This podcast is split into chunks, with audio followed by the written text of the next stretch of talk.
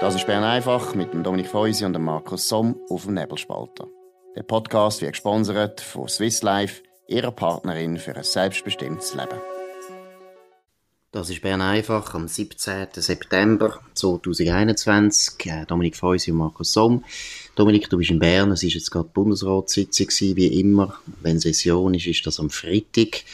Was sind die wichtigsten Beschlüsse? Es hat drei Medienkonferenzen gegeben zu drei äh, wichtigen Sachen. Einerseits hat Simonetta Sommaruga Klima, Eckwert von der zukünftigen Klimapolitik äh, vorgestellt. Das kann man ähm, eigentlich kurz abhandeln. Nach der Ab Ablehnung vom CO2-Gesetz kommt eine neue Vorlage, wo einfach die Instrumente weiter will, ähm, beibehalten, aber ohne Erhöhung der Abgaben. Das ist so ein bisschen der Kern der Sache. Man will trotzdem bis 2030 ähm, äh, Pariser Abkommen einhalten, das heißt minus 50 Prozent äh, CO2 oder Treibhausgasausstoß. Dann, ähm, meiner Ansicht nach fast noch ein eine wichtigere äh, Geschichte ist die von die Medienkonferenz vom Bundespräsident Parmelin zu Horizon Europe, also zu der Forschungszusammenarbeit, wo die Schweiz ja jetzt Drittstaat, als Drittstaat abgestuft worden ist von der EU, ähm, aus, aus, aus Frust, weil wir das Rahmenabkommen einfach nicht wollen, oder? Äh, sind wir jetzt ähm, abgestraft worden. Und dort äh, bin ich eigentlich ziemlich erleichtert gewesen. Man hat uns dargelegt, was jetzt geht, was für Maßnahmen man trifft. Und es ist interessant, bei diesen äh, Forschungsprojekten, weißt, wo verschiedene Universitäten zusammenarbeiten, dort können wir weiter bei den allermeisten mitmachen. Äh, wir werden es nicht unbedingt können leiten, aber vielleicht dann eben schon, das ist nicht so klar. Aber das Geld geht jetzt einfach, wir müssen es selber zahlen. Und bei diesen Projekten, wo man so als einzelner Forscher einreicht, dort können wir nicht mitmachen. Aber dort äh, ist es auch so, dass der Bundesrat jetzt beschlossen hat, man baut ähm, so Instrumente auf, um halt die Sachen direkt zu zahlen. Und ich habe dann den Bundespräsident Parmelin gefragt, äh, wenn ich richtig verstanden habe, äh, sei so jetzt so, dass sozusagen das Geld weiter zu den Forschenden ging, aber sie einfach äh, das Geld einen Umweg auf Brüssel macht. Und dann hat er gesagt, oui, oui, c'est comme ça. Aber das heißt jetzt auch vom Betrag her ist das Gleiche. Also wir zahlen direkt jetzt an das Programm gleich viel, wie wir früher einfach indirekt an Brüssel zahlt hätten? Oder äh, zahlt es die Schweiz mehr? Also wir geben ein bisschen mehr aus und es ist aber nicht ganz klar gewesen, warum das so ist. Ein Kollege hat noch nachgefragt. Ähm, und zwar, wahrscheinlich ist es so, ähm, weil gewisse von diesen Instrumenten, die man jetzt als Übergangsinstrument neu ins Leben ruft, weil die im bisherigen gesprochenen Kredit rechtlich nicht verankert sind, äh, du, äh, sieht es jetzt aus, wie wenn es mehr würde kosten. Ob es dann am Schluss tatsächlich mehr gekostet hat, ist mhm. unklar. Aber es ist eigentlich interessant, also meine, es zeigt noch einmal, dass das ganze Project Fear in der Schweiz, oder? Von den Leuten, die unbedingt das Rahmenabkommen haben wollen, die haben uns ja immer eben den Teufel an die Wand gemalt, genau. wie das denn schlimm wird. Und jetzt müssen wir auch da sagen, Horizon, ja, es ist, äh, meiner Meinung nach natürlich ein bisschen eine Demütigung für die Schweiz, dass wir da Drittstaat sind, die wahrscheinlich irgendwie auf der Ebene Kasachstan und Tadschikistan. Aber mit dem können wir schon leben, das ist nicht so schlimm. Aber letztlich in der Substanz, was jetzt die Interessen von unseren Forschenden in der Schweiz betrifft, gibt es eigentlich gar keine negative Folgen. Stimmt das so? Ja, es gibt keine negative Folgen. Folgen. Ähm, höchstens eben, dass es möglicherweise ein bisschen mehr kostet, aber wir reden da im Umfang von irgendwie 200 Millionen von 6,3 Milliarden. Also ähm, ähm, und, und erst die Endabrechnung wird das genau zeigen. Was ich noch, was ja. ich noch bemerkenswert gefunden habe, ich habe dann gut zugelassen und habe dann gemerkt, oder, dass äh, die Staatssekretärin äh, Hirayama ständig betont hat, man dürfe sich auch bei diesen schweizerischen Instrumenten an den Kriterien und an den Abläufen der EU anlehnen. Und dann habe ich dann die Frage gestellt, ja, aber wenn wir es ja selber zahlen, dann der eigene neue Instrument aufbauen, wo anstelle von den Sachen dann sind, wo wir tatsächlich ausgeschlossen sind, nämlich bei diesen Einzelprojekten, ob man dann dort nicht müsse offen sein für die ganze Welt und nicht nur, mhm, also es mhm. geht ja zum Beispiel um Postdoctoral Fellowship, oder? Mhm. Ich meine, ich finde Postdoctoral Fellowship, muss man sagen, das sind also äh, Forscherinnen und Forscher aus Europa, wo in die Schweiz dann kommen, nach ihrem Doktorat für eine zusätzliche Forschung oder vielleicht auch äh, Lehre oder und so weiter. Mhm. Und ähm, ich meine, das müssen wir doch weltweit öffnen, oder? Absolut. Und, und was hat sie denn gesagt? Dann hat sie so ein bisschen, äh, erstens hat sie, hat sie gelacht ein bisschen, oder? Ich, ich habe auch schon mal mit ihr geredet und so.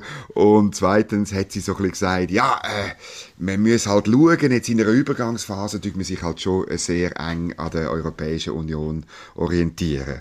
Und mhm. da muss man dann schon noch mal ein bisschen genauer anschauen, weil ich finde, zum Schluss ist es eben eine Chance.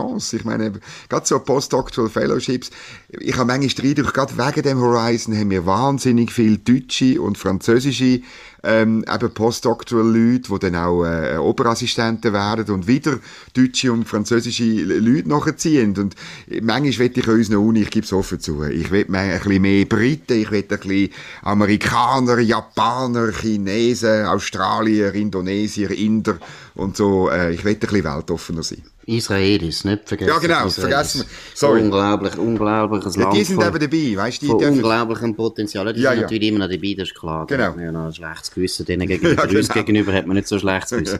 Nein, aber es ist doch unter einem Punkt sehr erfreulich und zeigt eben, dass letztlich der Pragmatismus überwiegt. Wir sind viel zu nah und zu eng verbunden mit der EU und das gilt eben auch für die EU. Die EU-Mitgliedländer wissen auch, was sie an der Schweiz haben. Die wollen gar nicht die Störungen haben, wo die EU-Kommission meiner Meinung nach sehr häufig einfach vom Zaun gebrochen hat, in der Verzweiflung, wie sie sind nicht für sich gekommen. Ich glaube, das hast ja du auch äh, letzte festgestellt, gerade in den Mitgliedsländern ist ja eine gewisse Verwunderung. Die haben das gar nicht so richtig mitbekommen, was die EU-Kommission gemacht hat. Und äh, die meisten hätten wahrscheinlich uns bessere Bedingungen können anbieten wenn, wenn da die EU-Kommission das zugelassen hat. Man muss einfach sehen, die EU-Kommission ist immer weiter, weiter, weiter weg von erstens den Menschen sowieso in Europa, aber eben selbst von der Regierung. Genau. Noch ein wichtiger Satz, wo der Bundespräsident Parmelin gesagt hat, wo, wo ich auch wieder cool gefunden habe, oder er macht sich immer mehr zu einem, zu einem grossartigen Bundespräsident. Ähm, er hat dann noch betont auf eine Frage, ja, also man muss halt schon feststellen, die EU nimmt die Wissenschaft als in, in Geiselhaft. So deutlich habe ich noch nie gehört. Das ist genau das, was du sagst. Oder es ist der EU ist es egal, ob ihre Forschenden ähm, nicht mehr in die Schweiz können, sondern genau. sie wollen es einfach durchstieren. Und das ist natürlich schade und das ist eigentlich äh, im, im Widerspruch zu dem, wo Ursula von der Leyen bei jeder Gelegenheit betont, nämlich, dass der Kontinent müsse innovativ sein und dass er das selbstständig, selbstverständlich nur kann werden dank der EU-Kommission, insbesondere und dank der Ursula von der Leyen. Und, und dann macht man so etwas, oder? Das ist halt, die, die, an den Taten sollt ihr sie messen, kommt dann da halt in den Sinn und äh, ich finde das cool, dass der äh, Bundespräsident Parmelin da jetzt heute an der Medienkonferenz Klartext geredet hat. Absolut. Und ein bisschen zur Ehrenrettung noch von den Europäern muss man aber auch betonen, es hat immer genug Schweizer gegeben in Bern, wo natürlich die EU-Kommission auch bestärkt haben in dem, oder? Wo das natürlich eine heimliche Agenda haben, wo immer geheißen hat, wir wollen das Rahmenabkommen, wir wollen den EuGH. Das ist vor allem die Didier Burkhalter gewesen, der das vertreten hat. Und dann hat man der EU praktisch immer auch ein bisschen vorgegeben und gesagt, schau, das wäre vielleicht noch ein guter Nadelstich. Geh jetzt nicht so weit, dass das gerade so gesagt haben, aber es ist eigentlich immer der Eindruck da in Bern, dass gewisse Leute richtig Freude haben, wenn die EU uns wieder plagen, wie es dann haben können sagen, ja, schaut mal, ist eben ganz, ganz schlimm, oder? Also Avenir Suisse, wo ja so ein, ein absolut extrem europhiler Think Tank geworden ist, hat jetzt so ein, äh, Erosions, ein Erosionsbarometer erfunden, wo immer soll uns äh, im Prinzip auch wieder Angst machen, Angst machen, es erodiert alles, oder? Die ganze Welt um uns herum bricht zusammen, weil wir das Rahmenabkommen nicht angenommen haben. Das ist äh, so eine letzte Spur von dem Project Fear, wo einfach nicht funktioniert. Das funktioniert, ich meine, wir sehen es ja jetzt auch bei der Corona-Politik und so kommen wir nämlich jetzt noch zum zweiten wichtigen Entscheid heute. Genau. Auch bei der Corona-Politik funktioniert das nicht, wenn man den Leuten die ganze Zeit einfach Angst macht. Genau, dafür sollte man halt wirklich schauen, dass man das, die Entscheid fällt, die wichtig sind und nötig sind. Ähm, der Bundesrat hat heute neue Regeln bei der Einreise in die Schweiz äh, beschlossen. Der Alain Berset hat das in einer Medienkonferenz vorgestellt. Also, man will jetzt wirklich das machen, was man eben im Sommer verpasst hat, nämlich dass Leute, die aus Reisen zurückkommen, äh, zum Beispiel vom Balkan, das steht natürlich nicht in der Medienmitteilung, aber wir, wir, wir kennen alle Zahlen aus den Spitälern, aus den Intensiv, insbesondere den Intensivpflegestationen. Also die Reiserückkehr jetzt bei der Herbstferien macht man so, dass man, dass man die genau untersuchen Also, ähm, dass sie ein Zertifikat vorweisen und es gibt eine Testpflicht bei der Einreise von Personen, die nicht geimpft oder genesen sind. Gut, ich hätte jetzt da sogar vorgeschlagen, Testpflicht für alle. Weil äh, wir haben natürlich auch ein Problem von den Fälschungen, oder? Also eigentlich sollte man am, am Flughafen neu die Leute alle testen, weil letztlich ja, es ist einfach, es ist ja bekannt, dass es sowohl Zertifikate gibt, die gefälscht werden, und es gibt auch Tests, die gefälscht werden. Also, wenn man ganz sicher möchte sein. Aber ist eine riesen bürokratische Übung und so weiter. Aber immerhin, auch da sieht man ein bisschen, Behörden haben ein bisschen gelernt, oder? Das hätte es eigentlich schon im Juni können wissen, dass es eigentlich eine gute Idee gewesen wäre, die Einreise ein bisschen zu kontrollieren. Aber ja, nun, soll es so sein. Jetzt etwas, wo natürlich gestern in Bern viel zu reden gegeben hat und heute nach wie vor, ist die äh, Geschichte von der Weltwoche zum Alain Berset, zu seinen Affären und der Bewältigung mit staatlichen Mitteln, das kann man schon sagen, mit staatlichen Mitteln ist da eine private Affäre bewältigt worden oder auch nicht ganz schön bewältigt worden. Wie ist da jetzt so ein bisschen der Stand von der Debatte, vom Gespräch in Bern? Also wir haben die, an der ersten Medienkonferenz, da kann man jeweils den Vizekanzler Simonazzi noch Fragen stellen, was sonst noch gelaufen ist an der, an der Bundesratssitzung. Da hat jemand gefragt, ob das Thema war und nicht ganz überraschend, es ist nicht Thema an der Sitzung. An der Medienkonferenz von Alain Berset selber hat man ihn dann noch gefragt, ähm, ob er noch etwas sagen zu dem. Das hat er äh, das hat er äh, verneint, das hat jemand dann nachgefragt, ja, aber äh, es sind ja jetzt schon mehr Sachen rausgekommen und dann hat er kurz und knapp eigentlich nochmal Antwort gegeben, die Sache sei erledigt, das ist auch das, was man, wo man uns gestern gesagt hat, die Sache sei eigentlich mit dem Strafbefehl erledigt und damit für ihn vorbei. Das zeugt für mich auch äh, davon, also danach, oder schmeckt danach, dass er die Sache ähm, für erledigt anschaut und das Gefühl hat, es käme nicht noch mehr aus. Mhm. Ähm, äh, da, sind wir, da sind wir gespannt, ob, ob nicht irgendjemand am Recherchieren ist. Mhm. Ähm, und weil, weil dann könnte es natürlich schon, es wird jetzt schwierig, oder? Es kommt ja dann immer bei der bei so Kommunikationskrise, ist ja dann immer das Problem, wenn der Angeschuldigte immer nur genau das zugibt, wo man ihm nachgewiesen hat, oder? Mhm. Das, das wird dann für ihn schwierig, weil dann ist es plötzlich eine Frage, wie geht die Person mit den Worten um, oder? Absolut, und das kann man einmal machen, oder? Also im letzten Dezember, glaube ich, ist ja die Geschichte das erste Mal genau, äh, erschienen. Ist, ja. Und dort hat man natürlich eben, hat er natürlich die Strategie gehabt, ja, nein, das stimmt so alles nicht und ist nicht so schlimm gewesen und so weiter. Jetzt würde ich sagen, hat die Weltwoche doch eindeutig nachgewiesen, das ist viel mehr daran gewesen, oder? Das ist, äh, das ist viel weiter gegangen. Die Beziehung ist auch länger gegangen und auch die Bewältigung ist also teilweise gröber gewesen, als das äh, gesagt wurde im Dezember.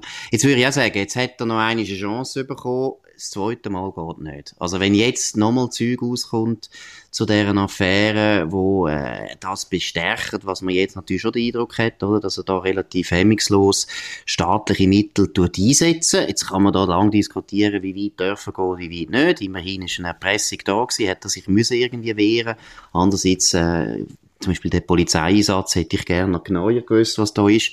Mhm. Also mein Eindruck ist, und das wird aber leider nicht passieren, letztlich wäre es schon gut, man würde das einmal noch genauer untersuchen, also auch vom Parlament her, finde ich, wäre es an sich schon richtig, mal schauen, ob da, ja, ob das ein Machtmissbrauch war oder nicht. Also das Parlament schaut es an, also die Geschäftsprüfungskommission wird sich da ein bisschen drüber beugen. Ich muss einfach wissen, dass die Geschäftsprüfungskommission in der Schweiz äh, äh ja, ich will jetzt ich will nicht gerade sagen, ein zahnloser Tiger ist, aber jetzt schon nicht die schärfste äh, Sache ist. Und vor allem ist es nicht öffentlich. Also es gibt dann dort wahrscheinlich eine Sitzung, da tritt irgendjemand auf, ziemlich sicher nicht einmal der Alain Berset selber, äh, und, und, und erzählt diesen, diesen Parlamentariern, wie es äh, aus seiner Sicht aussieht.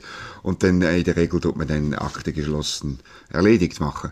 Ähm, und äh, das andere ist ein bisschen noch bisschen Medien, wie sie es auf, aufgearbeitet haben. Ich habe mir das ein bisschen angeschaut heute. Äh, äh, interessant äh, finde ich wirklich, wie, wie, wie NZZ und Tamedia das sehr sachlich, sehr ruhig ähm, äh, dargestellt haben, die Geschichte. Äh, es ist ja schwierig, oder, wenn man die Akte selber nicht hat, dann ist, äh, ja, muss man halt abstellen auf dem, wo die Weltwoche publiziert hat, aber doch haben beide Medien das Gefühl, mal, wir, wir machen etwas, das, das ist eine wichtige Sache.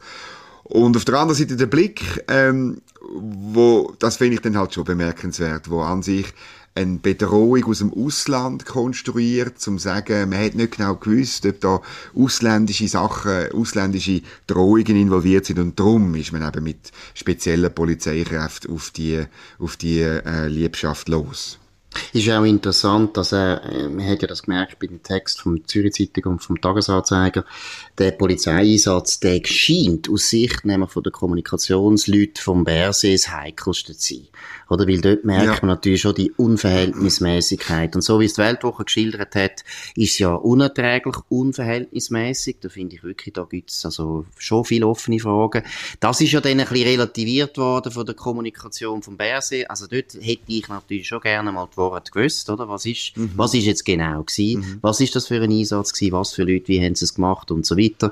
Das ist wichtig. Also da merkt man, das ist offensichtlich das Heikle, weil der Blick ja dann eben genau aus dem Grund auf das reagiert und dann noch etwas muss konstruieren, wo von der Haar herbeizogen ist. Vielleicht noch schnell ein bisschen zu uns selber, oder? Was haben wir gemacht? Wir haben natürlich schon auch probiert, noch mehr herauszufinden, aber wie du vorher erwähnt hast, ist nicht so einfach, wenn man die Akten nicht hat, dann ist man da relativ in der Rückhand, das ist klar.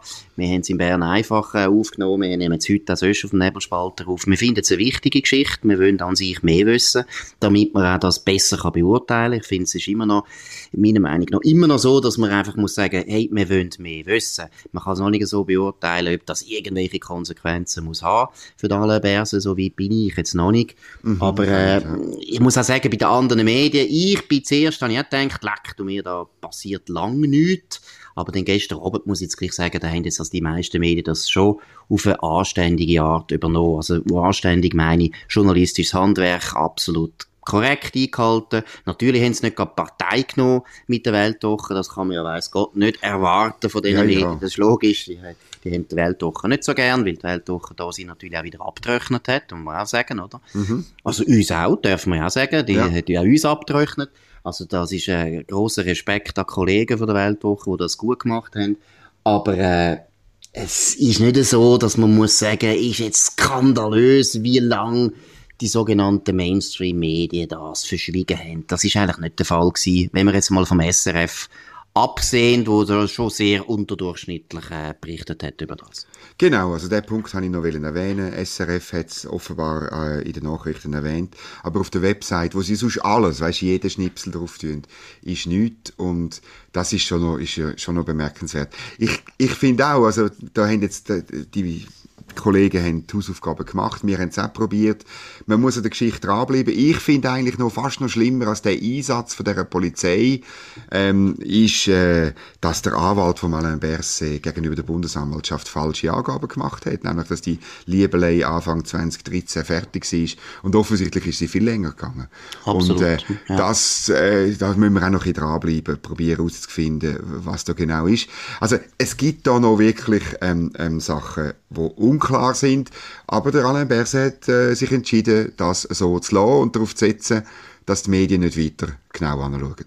Genau. Also da können wir nicht selber beurteilen. Wir können ihm jetzt nicht einen guten Rat geben, wie er das soll weitermachen Nerven hat er bis jetzt bewiesen, das muss man zugeben, aber äh, schauen wir, was noch weiter rauskommt. Das war Bern einfach gewesen, am Freitag, am 17. September 2021. Wir wünschen ein sehr schönes Wochenende. Wir sind wieder da am nächsten Montag zur gleichen Zeit auf dem gleichen Kanal. Tönt uns abonnieren auf nebelspalter.ch oder auf Spotify oder auf Apple Podcasts. Danke für die Aufmerksamkeit und auf Wiederhören. Das war Bern einfach mit dem Dominik Feusi und dem Markus Somm auf dem Nebelspalter. Der Podcast wird gesponsert von Swiss Life, ihrer Partnerin für ein selbstbestimmtes Leben. Den Podcast könnt ihr auf nebelspalter.ch abladen und auf allen gängigen Plattformen wie Spotify oder Apple Podcast und so weiter.